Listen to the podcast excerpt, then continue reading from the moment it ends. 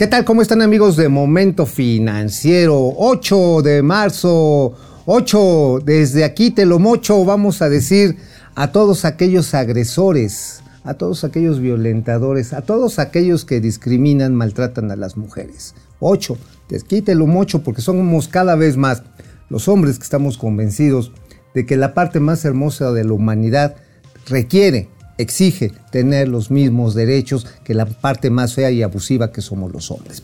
Así que bienvenidos a este momento financiero. Soy Mauricio Flores. Alejandro Rodríguez en un momento se va a enlazar porque tiene que cumplir con labores propias de su sexo. Hoy le toca, qué bien que lo haces Alex, lavar, planchar, tiene que trapear y por supuesto ir al súper. ¿eh? O sea, eso también apréndanlo, cooperen con la chamba del hogar, no sean huevones. Bueno, este 8 de marzo vamos a hablar de algo que va más allá de este mero asunto de los quehaceres y de la violencia lastimosamente sistemática contra las mujeres. Una violencia, la violencia económica, cómo se ha venido lastimando, lastimando precisamente este segmento con la discriminación salarial.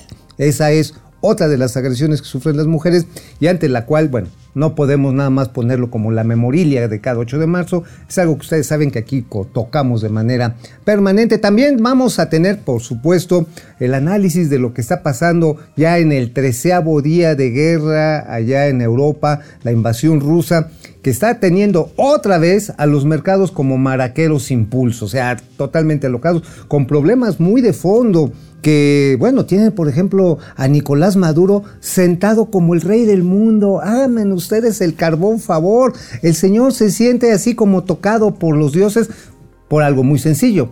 Hay millones de barriles de petróleo crudo que no pueden sacar los venezolanos y que los Estados Unidos están pues con la tentación de decirle, come on baby, come on baby, porque como le vamos a cerrar el suministro al señor Putin, pues este, pues vaya Putina que nos van a meter a nosotros si no tenemos los combustibles. Por supuesto, también vamos a tener los gatelazos, los únicos, los espectaculares, y estos que son aquí creación única de momento financiera, vamos, para adelante.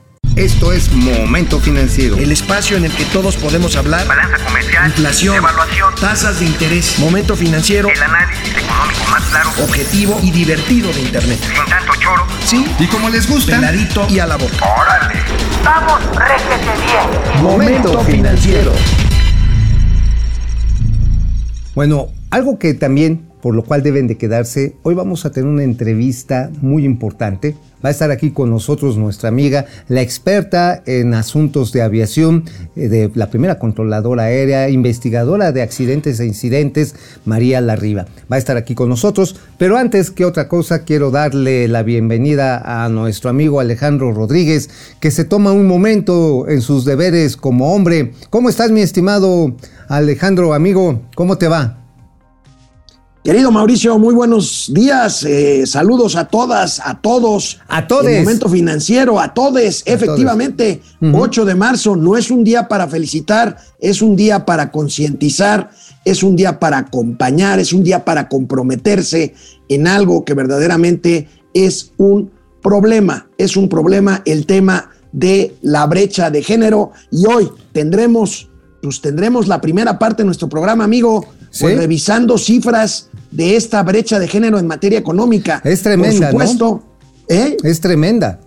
La brecha. Tremenda, tremenda. Y ahorita lo vamos a ver. Y vaya, sin desconocer, por supuesto, el tema de la violencia, el tema de la discriminación, el tema de los crímenes eh, de género que condenamos, que nunca, que nunca quitaremos el dedo del renglón para condenarlos, para eh, llamar a las autoridades a que se, suspendan, se supriman, por supuesto, pero bueno, ahorita que se castiguen, ¿no? Que se castiguen. Que se castiguen con todo el peso de la ley y que se evite y se proteja a las mujeres como debe de ser de toda esta claque de machistas miserables que creen que creen que tener la fuerza física les da el derecho de violentar a las mujeres. Amigos, yo más quiero agregar a uno de esos epítetos tan elegantes que acabas de poner, bola de culeros.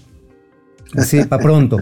Pero a ver, hablando de cosas feas, ¿qué onda con este asunto de la brecha salarial? Creo que has preparado ahí una información muy relevante en términos de lo que representa ser mujer en el mercado laboral mexicano.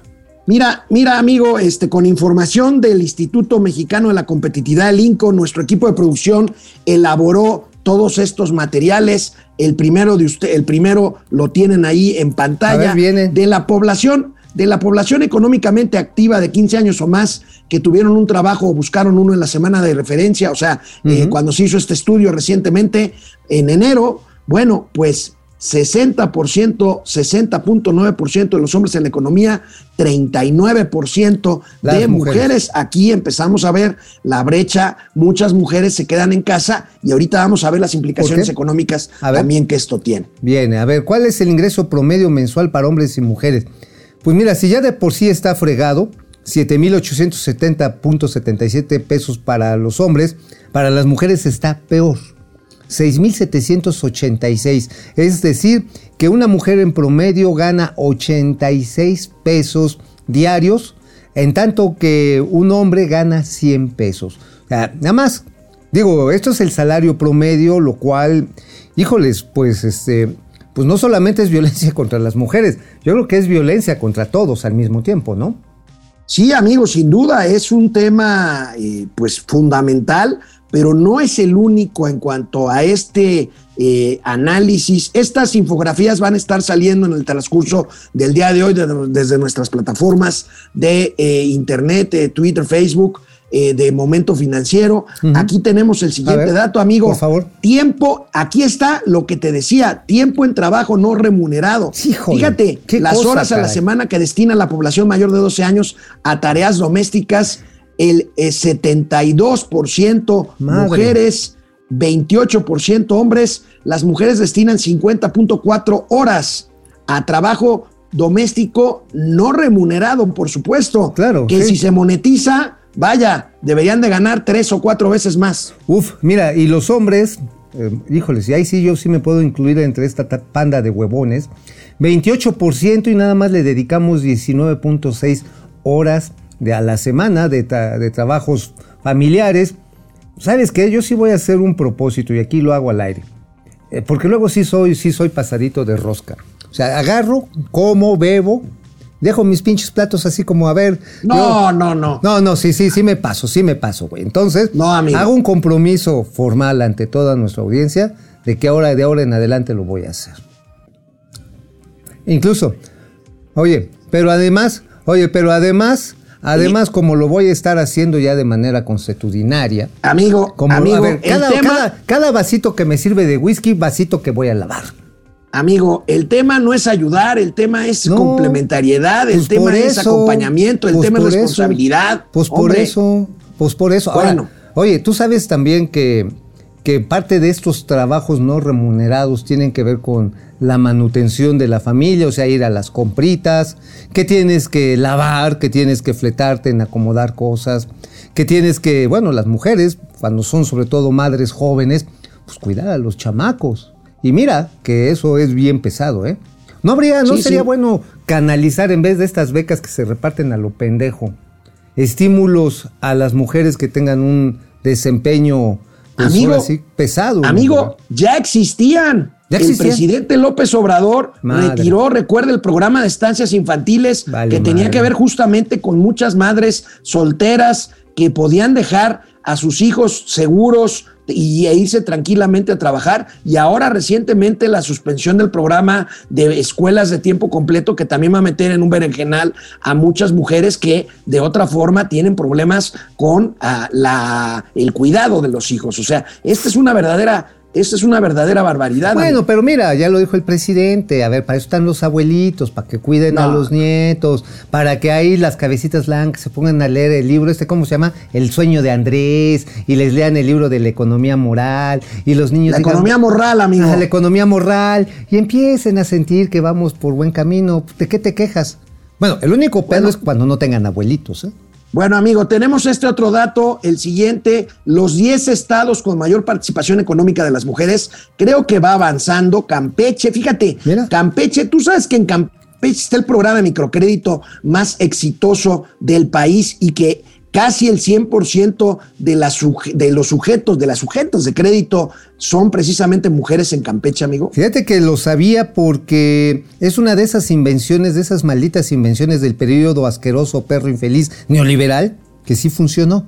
Eh, efectivamente, antes de que Alito Alejandro Moreno se volviera, se cambiara de nombre y se pusiera pendejo, este, supimos que efectivamente era parte de una política de Estado el apoyo a las pequeñas y medianas empresas.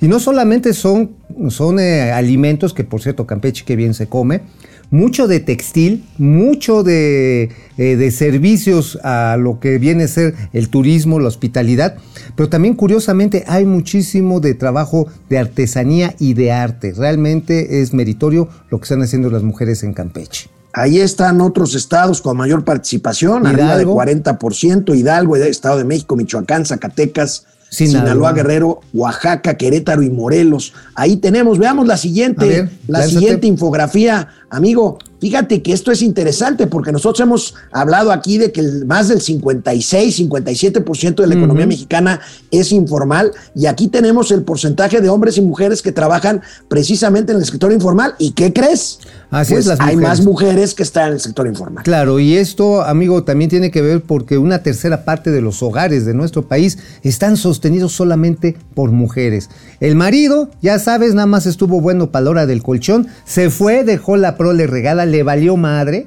Que ese es otro tipo de violencia y de veras, yo le quiero decir a todas las mujeres que nos están escuchando y sobre todo a las jovencitas, no den el acostón por darlo con cualquier baboso que les hable bonito, por favor, se necesita compromiso para tener hijos.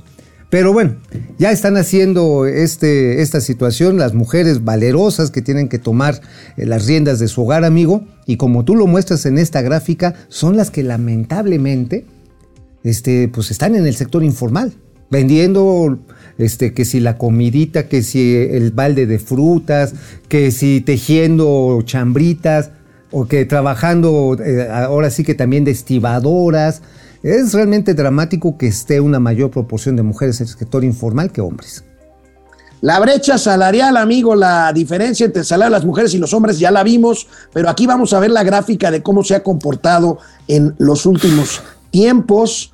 Eh, bueno, en el periodo de la 4T, eh, si Juan gana en promedio 100 pesos por un trabajo, María gana solo 86 pesos, ya lo habíamos visto. Ahí está el comportamiento de la brecha salarial de género. Sí, mira, y aquí hay algo que pues no solamente corresponde, lo podemos ver a la época de la cuarta trastornación, también responde a un problema, pues yo diría histórico, histórico y gravemente cultural, porque vean, los datos desde el gobierno de Enrique Peña Bebé acababa de recibir de Felipe Calderón el gobierno, y pues la brecha ahí estaba, ¿eh? La brecha nada más como que empezó a alivianarse un poquito cuando llegó el actual gobierno en el 2020 por los aumentos al salario mínimo, pero pues nos cae el proceso inflacionario recesivo y además la pandemia y madres, otra vez empezamos a aumentar la brecha salarial. ¿Eh? A ver, Vemos la siguiente gráfica, evolución de la participación laboral. Ahí tenemos la caída precisamente eh, de la pandemia. Este, se ve reflejada justamente en el comportamiento de la línea tanto de mujeres, que es la roja, como la de hombres, que es la blanca. Y bueno, pues ahí va eh, tratando de rebotar esto, que ahorita, bueno, este es un tema, este es un tema que hemos platicado muchísimo. Y vamos a tener que platicar mañana, amigo, acerca de los datos que presentó el Seguro Social el día de ayer sobre la generación de empleo formal, el que paga seguro social, eh, paga lo que son las prestaciones sociales para cesantía, muerte, jubilación, eh, también casa habitación, que aumentó 174 mil personas esto en el mes de febrero, con lo cual en términos numéricos podría decirse que ya se cubrió el millón de empleos perdidos del sector formal durante la pandemia. Sin embargo... Nada más, nada más faltan dos millones de empleos que se que se requirieron nuevos en los dos años de que llevamos. Y por eso lo que vamos a ver acto seguido es que INEGI va a dar a conocer las cifras de desempleo y de ocupación y en la cual nos vamos a dar cuenta que estas personas que no tuvieron chamba en el sector formal se fueron al informal y que el salario promedio que es de 470 pesos diarios, que digo, pues no está así como maravilloso, pero está bien, pero ya se lo cargó el pintor la inflación de la canasta básica, así de simple. Bueno, Así. amigo, cambiamos de tema. Vamos. Sigue el nerviosismo en los mercados financieros por el conflicto de eh, Rusia contra Ucrania. Ya lo había señalado en, el, en, el- en la introducción del programa. Y bueno, pues los mercados nerviosísimos. Volatilidad absoluta. Ayer cayeron todas las bolsas. El tipo de cambio está presionado, amigo. Ya sobrepasó los 21 pesos por dólar. Y bueno, pues estamos, El estamos en una, en, en- en una situación muy compleja. Bueno, pues sí, podemos decir, amigo, que definitivamente el pulso de los mercados está, pues ahora sí que al alza, y definitivamente por la percepción de que la guerra, allá esta invasión, pues es de largo aliento. Y como a la larga tú te acostumbras y todo el mundo se acostumbra a ello, definitivamente, eh, pues tarde o temprano, este tipo de altibajos van a ocasionar estragos más profundos en la economía real. Ya lo veíamos con el hecho de que en esta primera oleada de incremento de precios de combustibles y de granos, bueno, pues ya tenemos presiones fuertísimas sobre la tortilla, sobre el pan, sobre la carne. Y vamos a ver qué soluciones tienen para el- los precios de los energéticos, amigo. Porque por cuarta semana consecutiva va completo el apoyo fiscal y además otras medidas para los combustibles en nuestro país, para el precio de la gasolina y el diésel. Hay quien ve, amigo, al precio del petróleo, el Brent del Mar del Norte, en 160 dólares en las próximas semanas, por lo que decías, ahorita el presidente Joe Biden está anunciando que Estados Unidos dejará de importar petróleo, gas y carbón de Rusia, como dices tú, están coqueteando con Venezuela, pero yo tengo aquí otro dato, amigo, las malas noticias siguen derivadas de la guerra, aunque el presidente diga que no hay purrum, fíjate, la industria automotriz que tenía esperanza pues en tratar de recuperarse este año después de la pandemia, pues resulta que hay un metal, amigo, un metal que se llama paladio. Paladio. Eh, es un, met- ¿No es es, paladio? es un metal. Ah, no, el Palladium era una discoteca, El ¿no? Palladium era una discoteca de Acapulco. Estaba el bien padre. Paladio, Estaba bien padre. eh, el Paladio es un eh, metal eh, totalmente necesario para la fabricación de vehículos automotores y pues resulta que el 37% de la producción del paladio proviene de Rusia. Ya no digamos gas o aluminio, el paladio, amigo, pero pues si quieres vemos el, el presidente de la República insiste, A ver. insiste A ver. en que no hay purrum. Venga, Prezi, láncese, Prezi. México, que sepan todos los mexicanos que no vamos a tener problemas de aumentos de precios en combustibles ni en energía eléctrica, a pesar de la invasión y de la guerra en Ucrania. Nosotros no vamos a aumentar los precios de las gasolinas, del diésel, ni el precio de la luz, para que eh, estemos tranquilos por eso. Eh, desde luego, se están eh, produciendo desequilibrios en el mercado de combustibles por algunas medidas que se están tomando. Esto ha llevado a que aumente el precio del crudo, la mezcla de petróleo mexicana está en 115 dólares por barril, aunque todavía no llegamos a lo que eh, costaba el crudo en la época de Felipe Calderón o de Fox, sobre todo Calderón, que fue el que recibió más dinero por eh, altos precios del petróleo. Pero ya es un precio eh, alto y hay una tendencia que pueda seguir aumentando. A nosotros no nos afecta.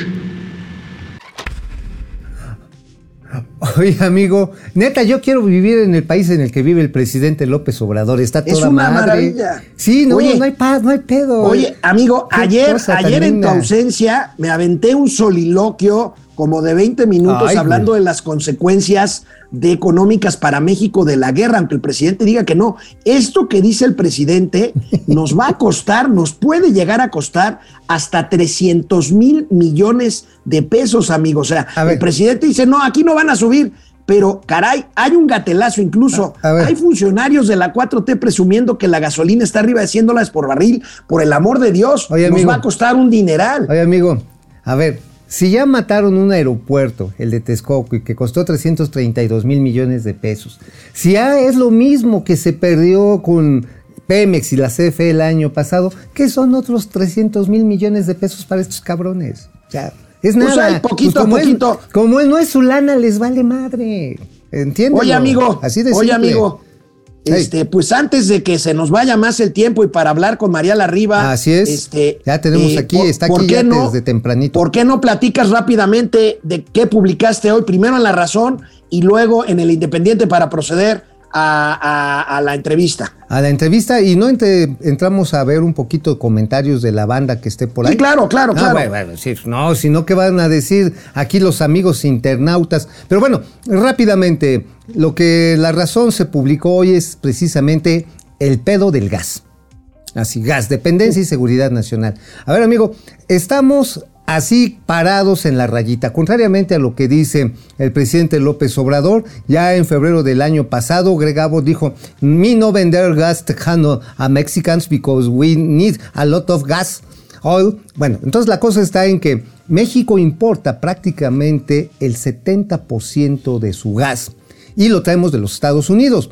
En un contexto de altos precios y precisamente ahora que Estados Unidos va a bloquear, va a bloquear las, las importaciones rusas, urgen varias decisiones que desafortunadamente no se están tomando. Una, reducir la quema de gas que lo hemos tomado aquí en los pozos, es, eh, es exorbitante la quema, ridícula y además con un impacto ambiental grandísimo.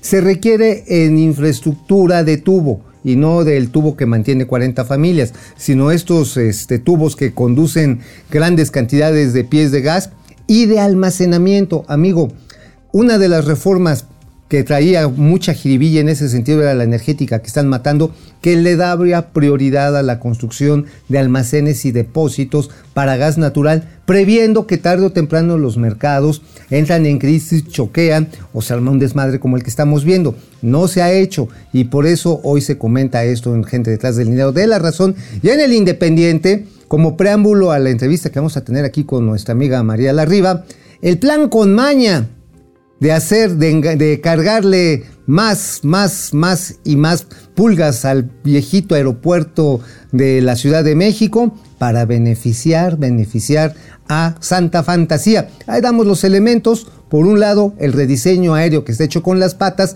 y lo otro, los subsidios que se le están dando. Pero bueno, ¿para qué se las cuento? Mejor vamos a platicarlo con alguien que sí sabe, que es María Larriba, después de los comentarios. ¿Cómo ves, carnal? Me parece muy bien, vamos a una pausa. Vamos. Bueno, pues este financiero M Avatar.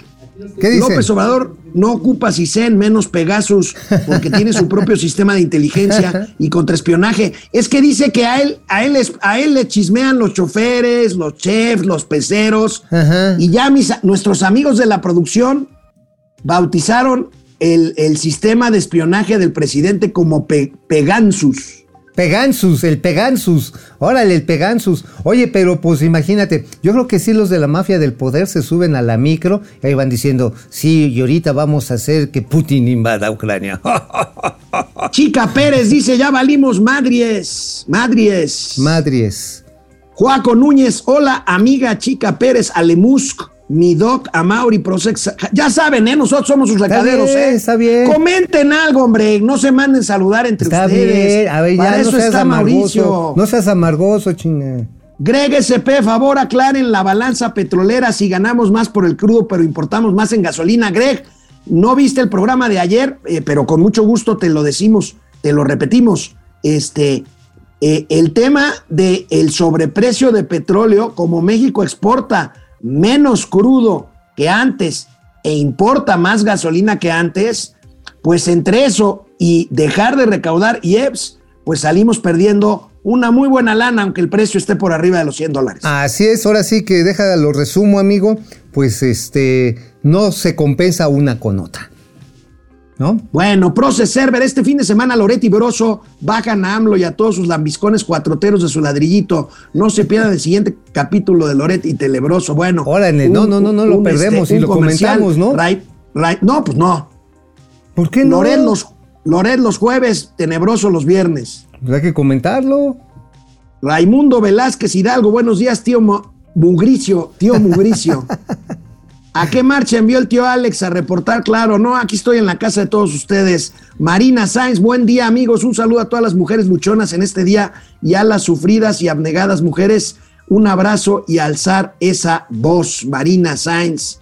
Eh, Francisco García, buen día. El presidente asegura que no van a subir los combustibles Oh. cuando no se sabe cuánto tiempo va a durar la invasión. Y, yo, yo agregaría, ah, ya lo pusiste aquí. Ajá. ¿Y hasta qué precio va a llegar el barril de crudo? Tienes toda la razón, Francisco. No sabemos hasta dónde van a estar los catorrazos y las implicaciones de que... Ah, música para mis oídos. ¿Alguien está? A ver, voy a levantarme por la... No, mejor que me pasen, mejor que me pasen la, la, la libretita. está Mejor, ahí, que me amigo, no la hagas desastres. No, Amigo. bueno, a ver, hermano, yo oigo lana, sí, y corro. Ráfaga, Ráfaga. Martínez, a quien hace mucho tiempo no veíamos por aquí, se mocha con 50 pesitos. Oye, Gracias, querido pluma, Ráfaga. hermano.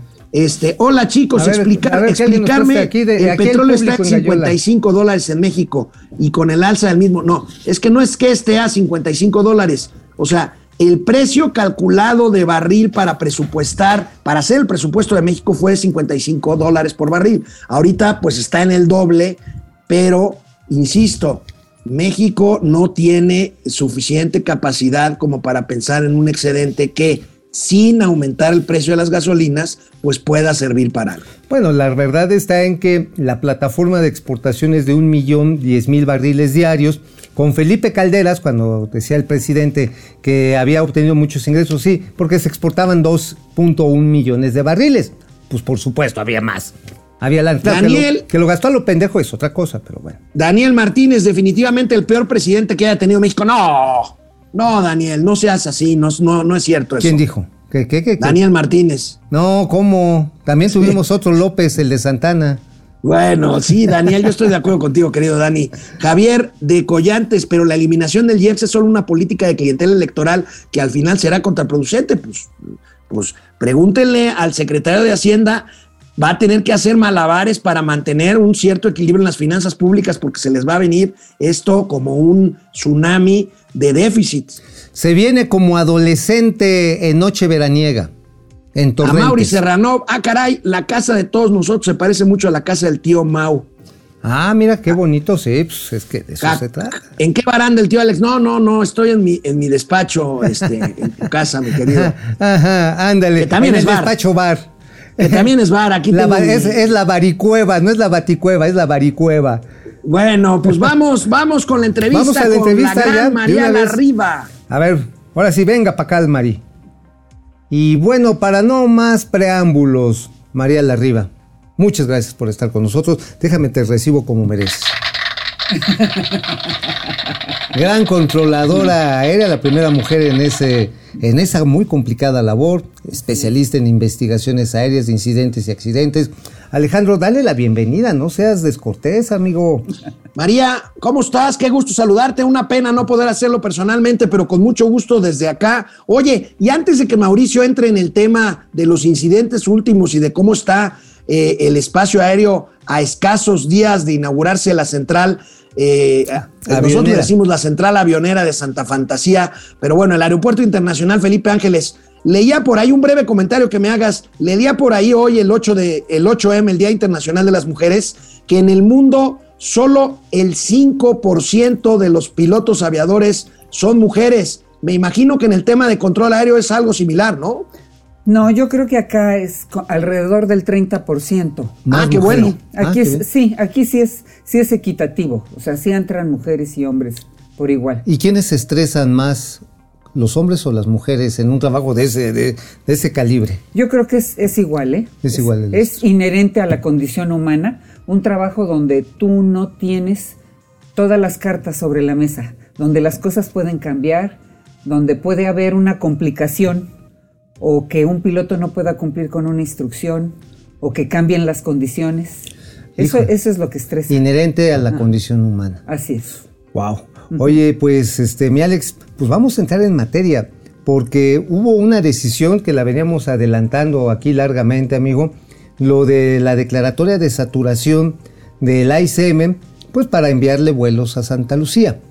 Este, aquí la pregunta es, ¿qué ¿cuáles son los racionales de que tenemos un aeropuerto que está trabajando por debajo de sus niveles prepandemia y bolas de repente dicen, oigan, ya está saturado? Entonces, bueno, ¿saturado de dónde, Mari? ¿El espacio Claro, aéreo? Tratan de explicar que las vías de acceso están complicadas.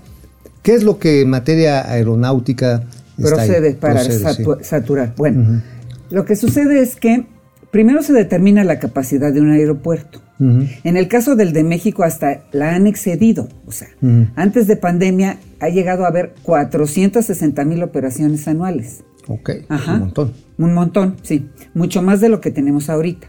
Ahorita el aeropuerto está al 70% de su capacidad. Ok. Ahora, en mi opinión, las, opi- las demoras son en parte deliberadas. Ah, caray. Deliberadas porque, bueno, en primer lugar, ellos saben perfectamente que el rediseño causa más, más vuelo para cada aeronave. Tardan más en llegar a la ciudad. Tardan, ta- tardan más. Hay rutas que, donde se exceden 20 millas, otras donde se exceden 40. Las llegadas son larguísimas, son mucho más largas que las que se tenían anteriormente. Sí, como 30 minutos antes van avisando ya, pues vamos a aterrizar y pasan 30, 35 minutos y todavía uno no Claro, llega. es que, ¿qué está ocurriendo? Bueno, en primer lugar, el rediseño en sí mismo genera demoras. Y se puede demostrar fácilmente, simplemente como se implementó. Los centros de control aledaños al Centro México, que es Centro Monterrey, Centro Mazatlán y Centro Mérida, tienen que pasar el tráfico al Centro México ya con 20 millas de separación en lugar de 10. Ya estamos hablando de que están reduciendo ahí la capacidad del espacio aéreo y del aeropuerto de la Ciudad de México. Eh, Eso, ellos lo diseñaron así. Nosotros no estamos mintiendo. Bueno, Ah, número dos, hay rutas mucho más largas. Por ejemplo, la ruta de Guadalajara a México antes era Guadalajara, Morelia, San Mateo y La Llegada. Sí. Y ahora es Guadalajara, Uruapan, sur de Toluca, sur de Cuernavaca y una llegada de más de 30 millas por el sur. Entonces Órale. hay que estarle sumando. O sea, le O sea, hicieron- en vez de que fuera directa la de Guadalajara, le hicieron un gancho. Exactamente. Entonces, las rutas, hay varias que están en esa condición. Ahora, ¿cuál es la idea? La idea de ellos, o sea, dicen que para modernizar los sistemas de tránsito aéreo, eso en parte se cumplió. O sea, migrar de navegación convencional a navegación satelital, eso sí se cumplió. Pero mucho de este rediseño era para darle espacio a Santa Lucía, cosa que de todos modos no van a lograr, porque tenemos 20 años de estudios sobre Santa Lucía, donde arroja que si operan conjuntamente van a interferir uno con el otro y la capacidad se va a ver afectada, hagan lo que hagan. Bueno, Ah. Ahora, todavía no tenemos Santa Lucía, solo tenemos el ICM. Ujú. ¿Y qué está ocurriendo? Bueno, en primer lugar, CENEAM le restó importancia a un sistema que se llama control de flujo, donde hay una persona que está mm, cuestionando la demanda que el aeropuerto de México tiene en los próximos 15 minutos, en media hora, en 45 ¿Lo minutos. está ignorando? Lo están dejando de hacer. O sea, lo que ellos tenían que hacer es evaluar si esos aviones caben o no.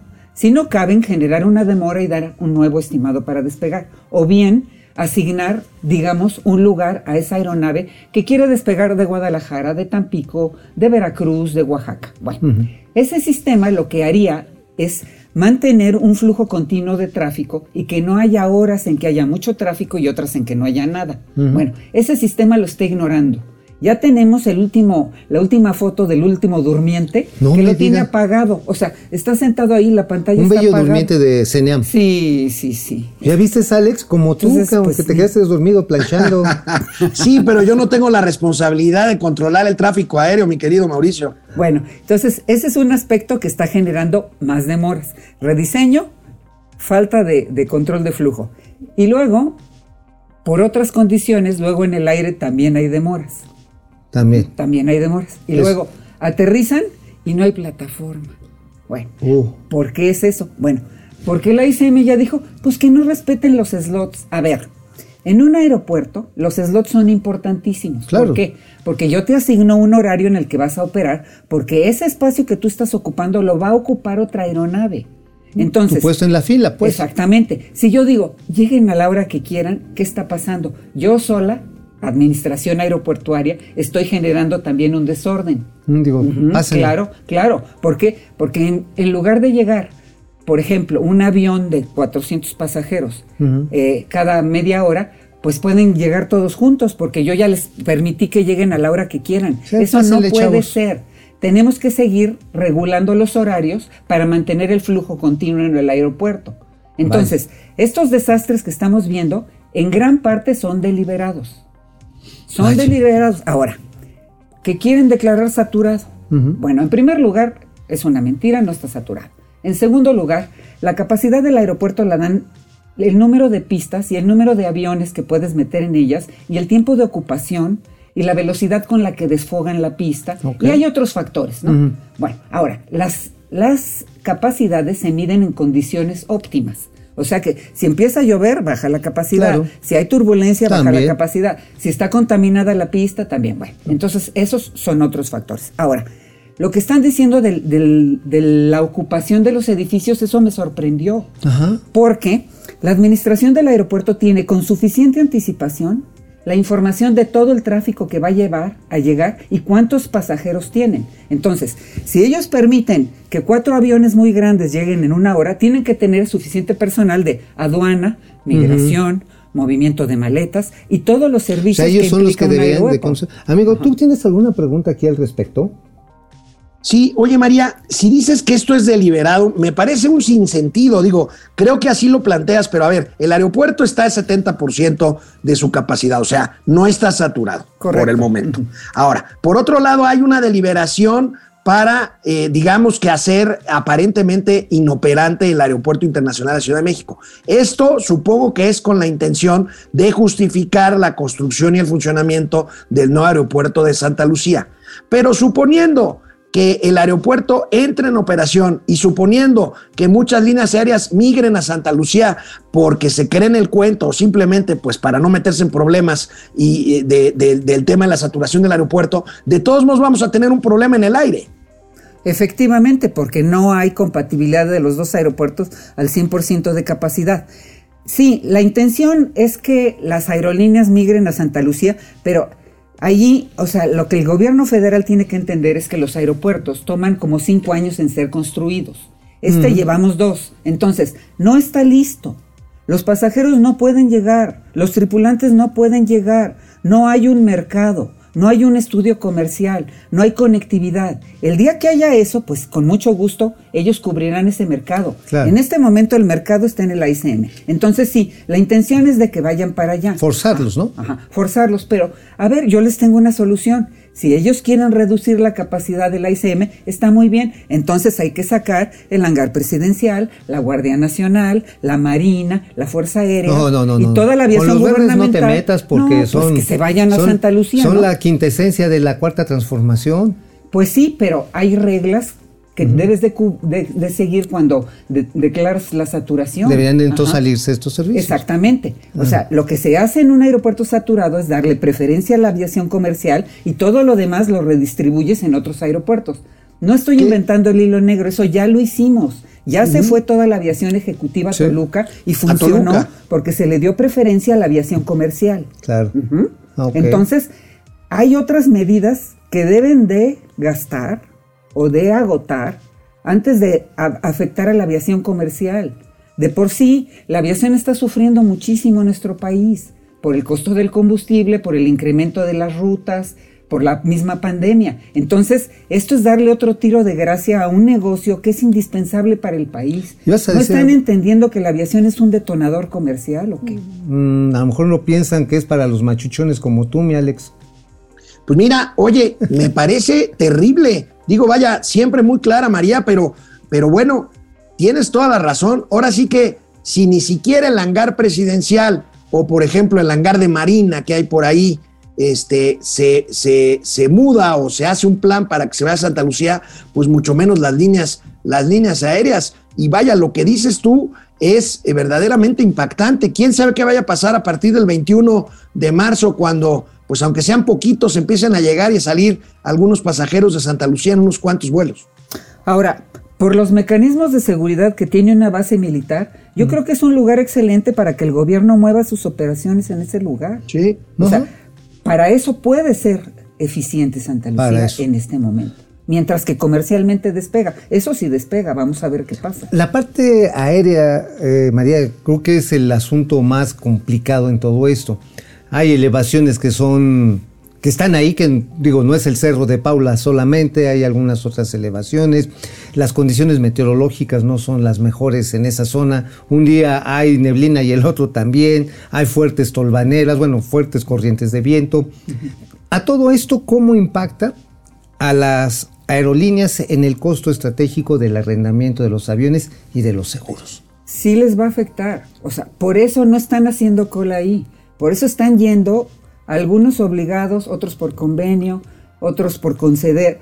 Por eso no hay tráfico aéreo ahí, por eso nadie se ha apuntado. Además, ahora que ya hay procedimientos de vuelo, ya se vio la aplastante realidad. Es mentira que van a aterrizar y despegar con visibilidad cero. Eso no es posible ahí, porque el libramiento de obstáculos, que es el mismo que, que, tienen hace 40 años, no lo permite.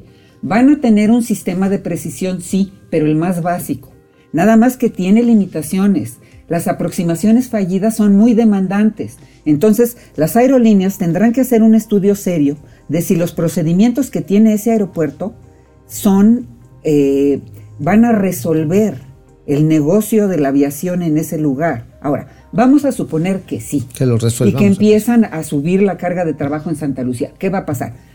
Lo que hemos dicho hace 40 años, operación condicionada. No van a operar los dos a máxima capacidad. Vamos a tener que demorar unos para sacar a los otros.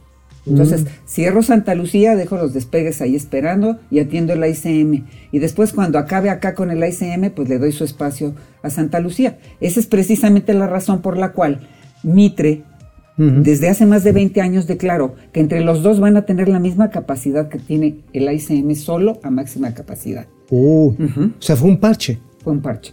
No, y aparte hay otro tema. El tema del mantenimiento del ICM. ¿Dónde están todos los impuestos que pagan los pasajeros? Tienen Mm, que. Becas del bienestar. Pues sí, ¿verdad? Tienen que mantener el aeropuerto. Tienen que darle mantenimiento a pistas, rodajes, a las áreas de servicio de los pasajeros. Entonces, son ahorros mal entendidos. ¿no? De hecho, eh, hice una comparación, María, de que hay una reducción de prácticamente el 70% en relación a lo último que invirtió Enrique Peña, el gobierno de Enrique Peña, estaba Alejandro Argudín todavía entonces, este, casi 3 mil millones de pesos. Y este año, para 2022, con Carlos Morán, se le asignan no más de 600 millones de pesos y no han empezado siquiera a hacer, ya van atrasados un año, el mantenimiento que se le da anualmente a las pistas. Exactamente. O sea, la, la aviación es un negocio excelente, pero tiene sus parámetros. Entonces, yo creo que para ser responsables lo que tenemos que hacer es darle mantenimiento al ICM, revisar nuevamente lo de la capacidad, llevarse a la aviación no indispensable a otros lugares. Hay otros lugares donde pueden operar ellos y que Santa Lucía vaya creciendo conforme vaya teniendo los requerimientos para la aviación comercial. Claro, pero pues Pero la operación será condicional. Será y condicional. nunca veremos los dos a máxima capacidad. no se resolvió el tema de la saturación del Valle de No, claro que no. Uf. ¿Cómo ves, mi estimado Alex? Pues es un desastre, es un desastre que ya nos lo había anticipado María Larriba, pero además, María, ahorita lo que, lo que dices tú tiene un valor extraordinario por el tiempo que estamos viviendo, pero con todo respeto, yo desde que me acuerdo, desde que, eh, ahora sí que desde niño, decían que el, el Aeropuerto Internacional de Ciudad de México tenía un límite en el tiempo y que, y que eventualmente eh, habría que hacer un aeropuerto nuevo. Y desde que yo me acuerdo, la opción era más o menos por la zona de Texcoco. Y cuando se habló de Santa Lucía, siempre los estudios, desde que yo me acuerdo, dijeron que era inviable e imposible. Entonces estamos ante una verdadera necedad que solo se compara con la cancelación de la obra en Texcoco. Correcto. Ahora, sí hay cosas que hacer. A ver, en el Plan Nacional de Desarrollo está una Terminal 3 en el ICM. Hay que hacerla. Tienen que que quitar el hangar presidencial. Sí, sí, o sea, hay que usar esos espacios. Ajá. Ok. Ahora, yo creo que las instalaciones militares pues, son inmejorables para la aviación gubernamental. Pues sí. Yo, pues sí. yo creo que esa es una opción. Ah, no, Y- que y den que ese uso de allá en Santa Lucía. Ajá, Ah, así es. tendrán finalmente una terminal decente, ¿no? Claro, por supuesto, por supuesto que la merecen y que la deben de tener. Allá es el lugar. Yo recomiendo eso. Vaya. Pues, amigo, creo que está muy claro lo que nos está aquí planteando doña María Larriba. Lamentablemente demasiado claro. Demasiado claro y como siempre claridosa. Muchas gracias, Mari, de veras, por, por este, este tiempo aquí en Momento Financiero, que nos abre los ojos. Sí, ojalá, ojalá podamos hacer algo, ¿verdad? Ojalá que podamos hacer algo. Claro que sí. Bueno, amigo, Gracias, querida María. Gracias. pues vamos a cortinilla y regresamos con los gatelazos. Bueno, pues nos colgamos un poquito, pero vale la pena el tema. Qué desastre. Que este, ojalá y de veras corrijan, como dice. Ya hizo, incluso, este, eh, eh, hay propuestas que se hacen y no nada más es criticar por criticar. Hay propuestas que ya están ahí en la mesa. Betty Lira, interesante plática. Lo que hacen es boicotear el ICM. Estoy de acuerdo. Ale Musk. Ni antes de la pandemia estaba tan mal el Aeropuerto Internacional de la Ciudad de México. Víctor Garcés, ¿el aeropuerto de Puebla puede tener ampliación física? Entiendo que sí, está en Huejotzingo ese aeropuerto. Ajá, sí, nada más Este, que sería también un aeropuerto regional, ¿no? Sí, claro. Eh, bueno, tiene vuelos ya internacionales. Yo recuerdo un Puebla-Houston. Sí, no, yo Este- recuerdo un Oslo Atasco. Eh, juegas una broma. Chica Pérez, Víctor Garcés, el aeropuerto, bueno, ya, Mr. Todólogo. Hace unos días fue a CDMX y tanto el aterrizaje como el despegue fueron extremos. Sí, estuvo como cañón. nunca. Sí, Ale Musk, Ale Musk, saludos Betty Rivera de la Vega, todo por un capricho del bulto. Sí. Pagamos dos aeropuertos y no tendremos ni uno bueno. Bueno, ahorita que decían del impuesto por el uso del aeropuerto, pues ya sabemos que está pagando los bonos del aeropuerto que no se va a construir. Ajá, pagando deuda, pagando deuda, amigo. Totalmente. Vía San Ciprián, gracias. Todo lo que hace este gobierno es un desastre y vergüenza. Luis Pérez, un gusto escuchar a una mujer que sabe del tema y no se dobla al señalar. Estoy de acuerdo. M M, excelente eh, explicación de la experta. Ya el burro que no quiere entender sobre el aeropuerto, pues no hay nada, no hay nada que hacer. Este, bueno, pues vamos a los gatelazos. Vamos, Dejamos temas pendientes para mañana. Vámonos. Y ahora sí, mi queridísimo Alejandro, arráncate la vida. ¿Quién es el primer gatelazo de este día? Bueno, pues lo advertí desde ayer, amigo. El primer gatelazo es del presidente Andrés Manuel López Qué Obrador. raro. Pues sobre el Día Internacional de la Mujer, el presidente Andrés Manuel López Obrador advierte de la violencia en las marchas. ¿Y qué crees? ¿Qué? Pues es culpa de los conservadores, hombre. Todo es contra de él, todo, todo gira en torno a él. ¿De qué se trata? Ya eso no es defender a las mujeres, ni siquiera es feminismo. Esa es una postura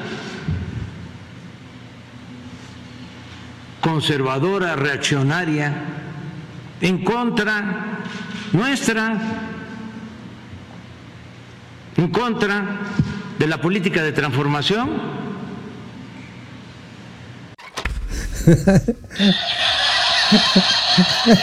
Oye, amigo, ya me imagino a Felipe Calderón, Aguilar Camín y a Krause, todos con minifalda y peluca, con sus sopletes y sus marros, para ir a afectar a la cuarta trastornación. Así de malvados bueno, los amigo, conservadores. oye, otro gatelazo que ya no alcanzamos a cortar porque la conferencia duró mucho hoy.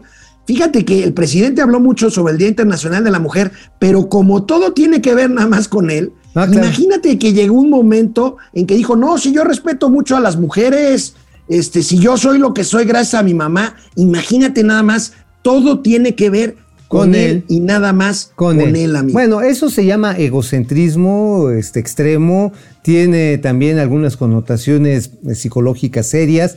Dice, es todo yo, todo yo. Fíjate que esa es una de las mejores características de la gente que es infeliz, que cree que es el ombligo del mundo. Bueno, claro, amigo, el presidente tiene la solución a todo A y ver. todo tiene que ver con lo que él hace. Así que aquí está. Viene. ¿Y cómo no vamos a estar en contra de la violencia contra las mujeres? Claro, todos los días estamos eh, luchando por eso. Por eso me levanto a las 5 de la mañana todos los días para que no haya violencia, para proteger la vida, porque el principal de los derechos humanos es el derecho a la vida.